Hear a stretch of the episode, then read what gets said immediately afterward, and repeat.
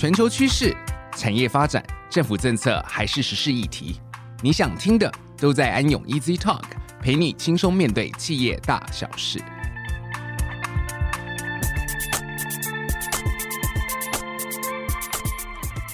各位听众，大家好，欢迎来到安永 Easy Talk 的安永企业家讲群英叱吒。我是安永联合会计师事务所所长傅文芳。我们今天的贵客是安永企业家奖评审团中一位跨越产官学界的传奇人物，让我们隆重欢迎叶匡时教授。好，呃，副所长你好，各位安永 Easy Talk 的好朋友，大家好。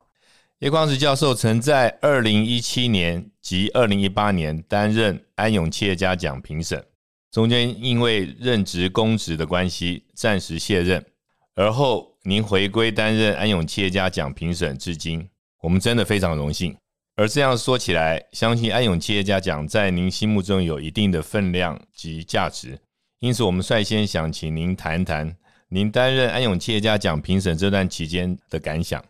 谢谢。好，我想首先要谢谢安永呢，给我这样的一个机会，担任这个安永企业家奖的评审哈。过去几年呢，尤其我去高雄市服务的时候呢，有这个两年呢中断哈，居然能够这个又把我请回来哈，我觉得真的是格外的高兴还有荣幸哈。那我参加这个安永企业家奖呢，首先我对安永这个会计师事务所非常的佩服哈。那这个另外呢，对台湾的企业来讲呢，其实用这样的一个方式呢，让很多台湾企业呢有机会呢。接触到国际级的企业哈，了解国际级的企业呢哈，走出台湾，我觉得也很重要。还有一个呢，就是其实它是一个平台哈，因为在这个评审的过程中呢，安永呢其实选呢有一些企业是比较规模大一点的，有一些是新创的，有一些是着重于社会企业哈，就不同的面向，让这些不同的企业互相有互动接触的机会呢哈，我觉得对企业彼此的学习也很有意义。那对我个人来讲呢，当然是非常多的学习机会哈，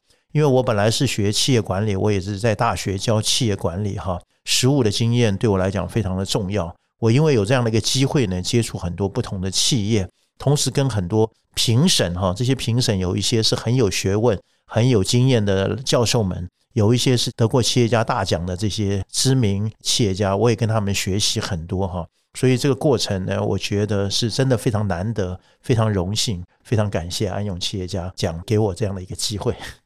呃，是的，叶匡时教授对于安永企业家奖的贡献真的很大。安永企业家奖中，呃，有许多杰出的企业家都是透过叶匡时教授的推荐，尤其叶匡时教授推荐的都是非常创新的这些企业家们。呃，这与叶匡时教授本身不谋而合。我们知道。呃，您取得美国卡内基梅隆的学位啊，这个学校现在就是我们最热门的 AI 的这个的产业的这个发起的一个非常有名的学校啊。那回到台湾之后，您先后任教于高雄国立中山大学企业管理学系，呃，而后选择共同创办了以线上为主的旅游网站。那这个在二十年前是一个非常大胆新颖的决定。那不仅是以学者的身份去创业，而且创立线上旅游网站这个概念，可以说是呃，现今许多旅游网站、旅游 APP 的启蒙。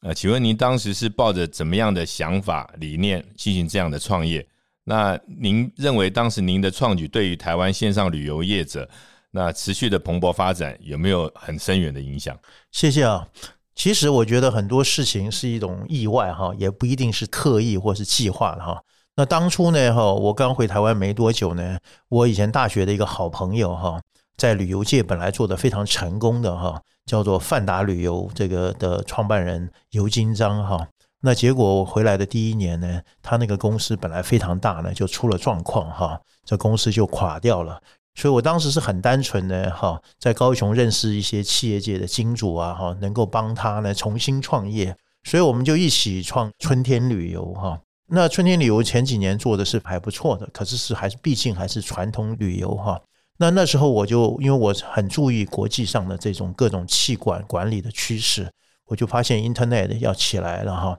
那么美国事实上已经开始有这个用 Internet Travel 的这样的线上旅游的这样的一个网站开始做了，所以我就跟尤金章讲，我们应该开始做这件事情。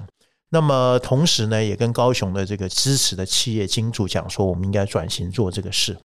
我觉得整个旅游的趋势，如果不往那边走啊，哈，你不快点走的话，你落后了，你可能就被淘汰了。你可能这几年再有几年的好时光，但是街都会完蛋。所以我就到外面去自己去找资金，然后跟尤金章讲，那我们就跟原来的金主呢做一个和平的分手。分手了以后，我们再成立了这个 Easy Travel 这样的哈。在整个过程中呢，我所努力的就是筹资，然后找到一个把这个团队再重新的调整一下哈。那其中我觉得这里面最重要的就是刚好那时候我在中山气管研究所指导了一位学生，又是去年呢哈这个安永企业家奖里面得到这个创新的那个 KKday 的陈明明哈，他那时候是刚好我指导的，那他有很好的这个资讯的基础。我就跟陈明明讲说，这样刚好有这么一个机会哈，Easy Travel 要成立了，你就来这边一起工作吧哈。所以他也等于是创业的这个原始人之一哈。那对他来讲也是这个原来完全崭新的一个经验哈。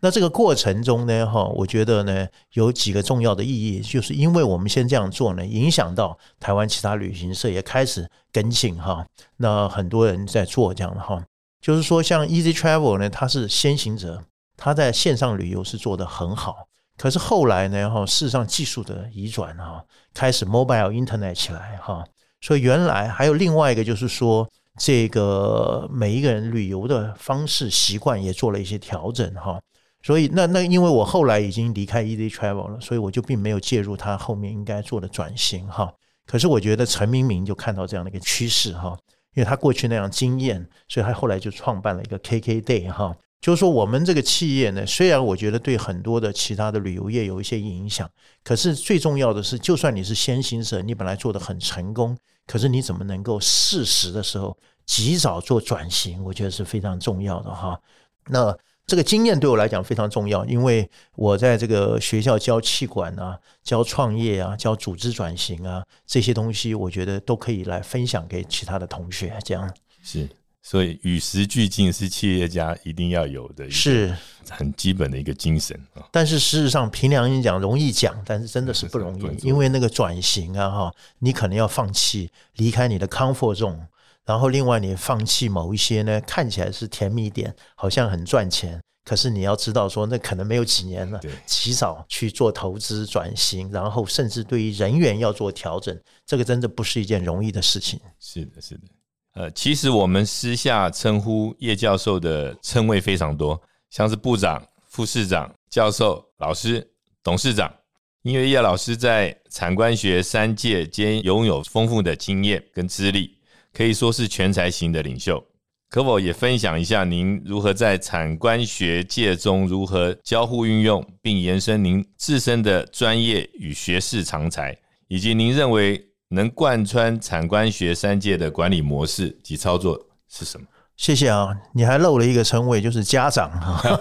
那个呃，这个我曾经呢哈跟人家开过玩笑哈，就是人家问我说产官学有什么差别这样的哈。我就说那个，我们到产业界啊，哈，其实因为以前我也事实上除了创业的经验之外，我也在企业做过事嘛，哈，中间借调过，在企业做过事。我说产业界的呢，就是钱能够赚的比较多哈，可是你要能够挨骂哈，因为你的老板会骂你，然后你的客户会骂你啊，哈，这个你要有挨骂的这个这个能耐哈。那这个在学术界呢，哈。钱是少很多哈，可是有骂人的自由这样的哈。我在课堂上呢哈，常常就在批评时政啊，批评这个企业那个企业啊哈，都常常发生。那后来我我有机会去当政务官哈，到政府去做事呢，我就发现说，在政府做事做官员哦，政务官呢，就第一个钱比较少，第二个呢要有被骂的义务这样的哈。那就简单来说呢，其实我刚刚虽然是开玩笑，但这三个其实说出一点差异这样哈。就是你在企业界呢，看起来钱很多，其实还蛮辛苦的，因为你常常你要担心这个客户会被流失，你要不断的面对竞争这样的哈。那学术界看起来好像钱很少，很多人说我们教授真可怜，钱那么一点点，但是其实相对来讲呢，竞争压力真的是没那么大啊。但学术界跟企业界有个很重要的差别，就是在业界呢哈。你是很热闹，天天要跟人接触，跟团队 team player，你要跟老板接触，你要跟你的部属接触，你要客户接触。可是学者除了教书之外呢，常常是很孤独的在做研究。好，你要耐得住寂寞哈，然后你可以可能看到外面呢这个红灯酒绿这样的哈，然后呢这个企业界老板好像过得很愉快的日子，你没有看到后面他们的辛苦，常常很耐不住寂寞哈。那我觉得官员最大的一个问题就是刚刚讲的，他待遇确实是少很多。然后呢，也要牺牲花很多的时间，又常常被骂这样的哈，不被那个这个媒体啊，或是外面的人了解。其实决策过程是很多复杂的问题哈。那企业跟这个政府有个很大的差别，就在决策上啊。很多人这个企业的决策相对单纯。就是呢，它只有一个最重要的指标，就是怎么样让股东的这个利益极大化哈。这是大致来说，虽然现在谈 ESG 什么，但大致来讲是这样子的。可是官员不是啊，他的那个决策的那个目标是非常多重的，因为每一个 stakeholder 不同的地区的这些选民要求都不一样，所以它其实是真的很复杂，相对是要复杂多了哈。所以很多企业界的会用企业的角度去看，说这个政府应该这样做那样做，其实没那么单纯哈。那我自己的经验就是经过这三个领域以后都有体会哈，所以我就觉得会比较能够理解企业是怎么一回事，比较能够理解官员怎么回事，比较理解学者怎么一回事。那做官员，我觉得另外有一个非常非常重要要注意的就是，呃，要把持得住。还有，因为你比较有权力影响到人呢，哈，所以呢，可能在滥权方面呢，权力的节制方面呢，要很注意。我觉得大致我有这些感想跟大家分享。谢谢，谢谢叶教授对于台湾产官学贡献良多。那是否也请您在台湾环境的脉动下，谈谈给予产官学这些领域的领导者的建议，以及这三个领域如何很好的互相协助支援，以提升社会？安永相信 building a better working world。您认为建设更美好的商业社会是否能稳固人类世界的根基？呃，我完全同意你们安永的那个理念，就是 building a better working world 哈。我在交通部担任部长的时候呢，我给交通部的同仁呢，因为我们交通部有很多不同的领域嘛哈。有观光，有气象，有陆海空，哈，这个很多不同的领域啊，那怎么把他们连接起来哈？让他们知道说我们为共同一个目标来工作哈。所以我就喊出一个这个我们的 mission 叫做哈，美好生活的连接者哈。因为我们交通就是连接嘛，好，把人跟人连接在一起。那像通讯是也是一样，人跟人的连接哈，观光也是人跟风景的连接等等啊哈。所以这第一个呢，我觉得呃，不管你是在禅或是观或是学呢，有没有一个这样的一个善念，就是安永说的 “building a better working world”，或者是所谓的创造美好的生活，或是做美好生活的连接者，这是第一个你要有一个核心的信念哈。那在这个核心信念里面呢哈，我常常提醒我自己，在交通部的时候跟我们的同仁讲的哈。第一个就是说，你要做一个有尊严的公务员。所以有尊严的公务员，就是你要让人家尊敬你。你怎么样会让人家尊敬你呢？就是你做事要行得正，哈，不要去贪小便宜，不要污钱，不要滥用权力，而且真的是打从心里为对方、为民众服务。那我觉得企业界也是一样，学者也是一样，就是说你要有那个善念，你真的是因为你的努力，使得这个世界，使得你的组织会变得更好。这个我觉得是很重要。然后在这种情形下，我觉得就要知道一个叫勿忘初心，这样哈。其实我们年轻的时候啊，我们年轻的时候，每一个人都有理想，每一个人都很单纯，然后觉得做事情应该这样做那样做。可是当你进入职场以后，当你到了这个业界呢以后呢，有很多诱惑你的东西，这样。那常常常常就会被诱惑哈，慢慢就迷失了哈，所以不但要提醒自己勿忘初心，勿忘初心哈。这第二个我觉得很重要。那第三个，我觉得很多人问我说，你到那个政府去走一趟之后，你有什么样的感想哈？那我就觉得，我那时候另外一个感想，我就说，哎，我从此再也不要批评政府了哈，因为呢哈，我们真的去政府去做一趟以后，你就发现说，这个官员有很多决策，真的是他要面临要处理的，要 compromise 要妥协的这个地方，真的是非常的多哈，那不是那么容易的哈。所以在这种情形下呢，我的意思是说呢，就是彼此怎么样能够多一点体谅。譬如说呢，我做一个学者，那我对于政府的很多这个决策的情形。假定我关心公共政策，假定我关关心政府的经济政策或财税政策，究竟发生什么状况了？怎么一回事？而不是呢，只是单纯的批评而已哈。这个人家不见得会比你笨，你想得到的问题，人家不见得想不到。那为什么他不会这样做？究竟道理在哪里？能够多一点的从对方的角度去体谅对方，这是第一，我觉得很重要。那同样的，我觉得业者也是一样嘛。我们不是常常讲说以客为尊吗？以客为尊，其实就是这个道理嘛，就是怎么样替客人着想。那我觉得呢，我们常常讲，我们现在很多客人，这个顾客是恶客，对不对？很多企业很头痛，对不对？哈，我觉得顾客有的时候也要想想看呢。现在缺工很严重，你到餐厅啊，你到观光饭店啊，有时候服务不理想，其实也不是他们做不好嘛，就是没有办法嘛，就是这个 demand 要求人不够嘛，哈，素质训练不足嘛，所以多能够替对方着想，我觉得我们这个社会就会更美好。我觉得这是第三个我想提出来的，对。嗯，谢谢叶教授。最后，您身为安永企业家奖独立评审团成员之一。去年为我们选出了今年的安永世界企业家大奖年度得主徐秀兰董事长。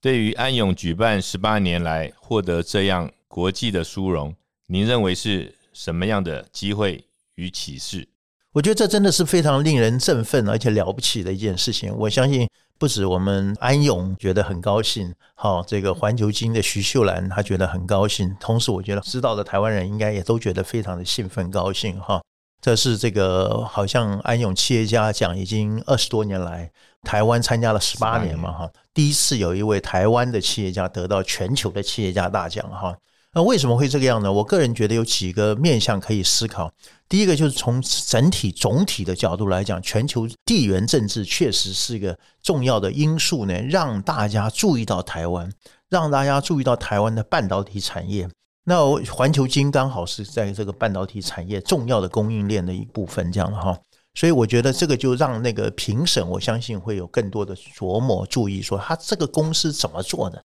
为什么可以做到这个样子？好，这是第一个，我觉得呢，它一个总体的环境。那第二个，我觉得从公司层面来讲的话，哈，这个环球金确实做得很好，没有话讲哈。这个十多年呢，哈，它从一个等于像从这个中美金。分离出来哈，一个小小的公司哈，等于现是一个新创公司一样的哈，能够在十年多一点的哈，变成一个这么大全球第三大的细晶圆的这个公司哈，而且前两大都是日本嘛，日本以外最大就是台湾这个环球金，在九个国家十七个据点能够有这个经营的，还有有设厂这样的，真是很不容易哈，所以这个公司本身很赚钱。过去几年每年的 EPS 都接近就三十块钱上上下下这样了哈。那另外呢，这个徐秀兰她个人的努力哈，那她的理念，比如说我那时候我们在跟她谈的时候，她提到一个敬天爱人的观念哈，这个观念我觉得就很重要哈。那她就是用这样的观念去经营她的企业，所以她对员工的这个福利呀，对于这个所谓现在流行的 ESG 呀哈，减碳呐。怎么样能够对环境生态有更好的保护啊？他都很注意，他不是光创造股东最大利益而已哈。所以这个公司本身值得尊敬。那第三个，我觉得就是个人特质问题，就是他的生活哈，他的那个工作那么勤奋哈，这个太了不起了。每天早上 三点五十八分起床，而且一般人说四点就四点嘛，五点就五点，他要就刻意定三点五十八分，表示他要很精准。对不对哈？然后数十年如一日哈，没有间断。过年的时候都这个样子哈。那又那么简朴，公司这么大了，他还没有请司机自己开车，跟同仁一起出国的时候坐飞机坐经济舱。其实他树立一种新的典范。就很多人觉得企业大老板好像都是这个，让人家觉得哈很大手大脚啊，哈好像这个很奢华啦，哈花很多的钱啦，哈这个炫耀炫富啊。可是他完全完全没有哈，这是从个人的角度来讲，他提倡另外一种理念。因为简朴，如果我们今天在谈要保护地球。我们只有一个地球，让地球的生态能够维持得更好。其实我认为，我们的生活方式呢，应该像徐秀兰一样更简单一点，自然就不会随便的浪费我们的社会的资源，呃，地球的资源，这个生态才会更好。那所谓的 building a better world 才可能发生嘛，哈。所以我觉得就这些因素来讲呢，哈，他得到全球企业家大奖呢，不只是我们台湾人的光荣啊，也是呢，我觉得确实全球其他地方的企业家都应该学习。非常感谢叶匡时教授今天的分享。安永身为转动这个社会的一份子，更是非常钦佩，并感谢有叶教授这样在每一个领域、每一段时期推动社会进步这样的时代人物的存在，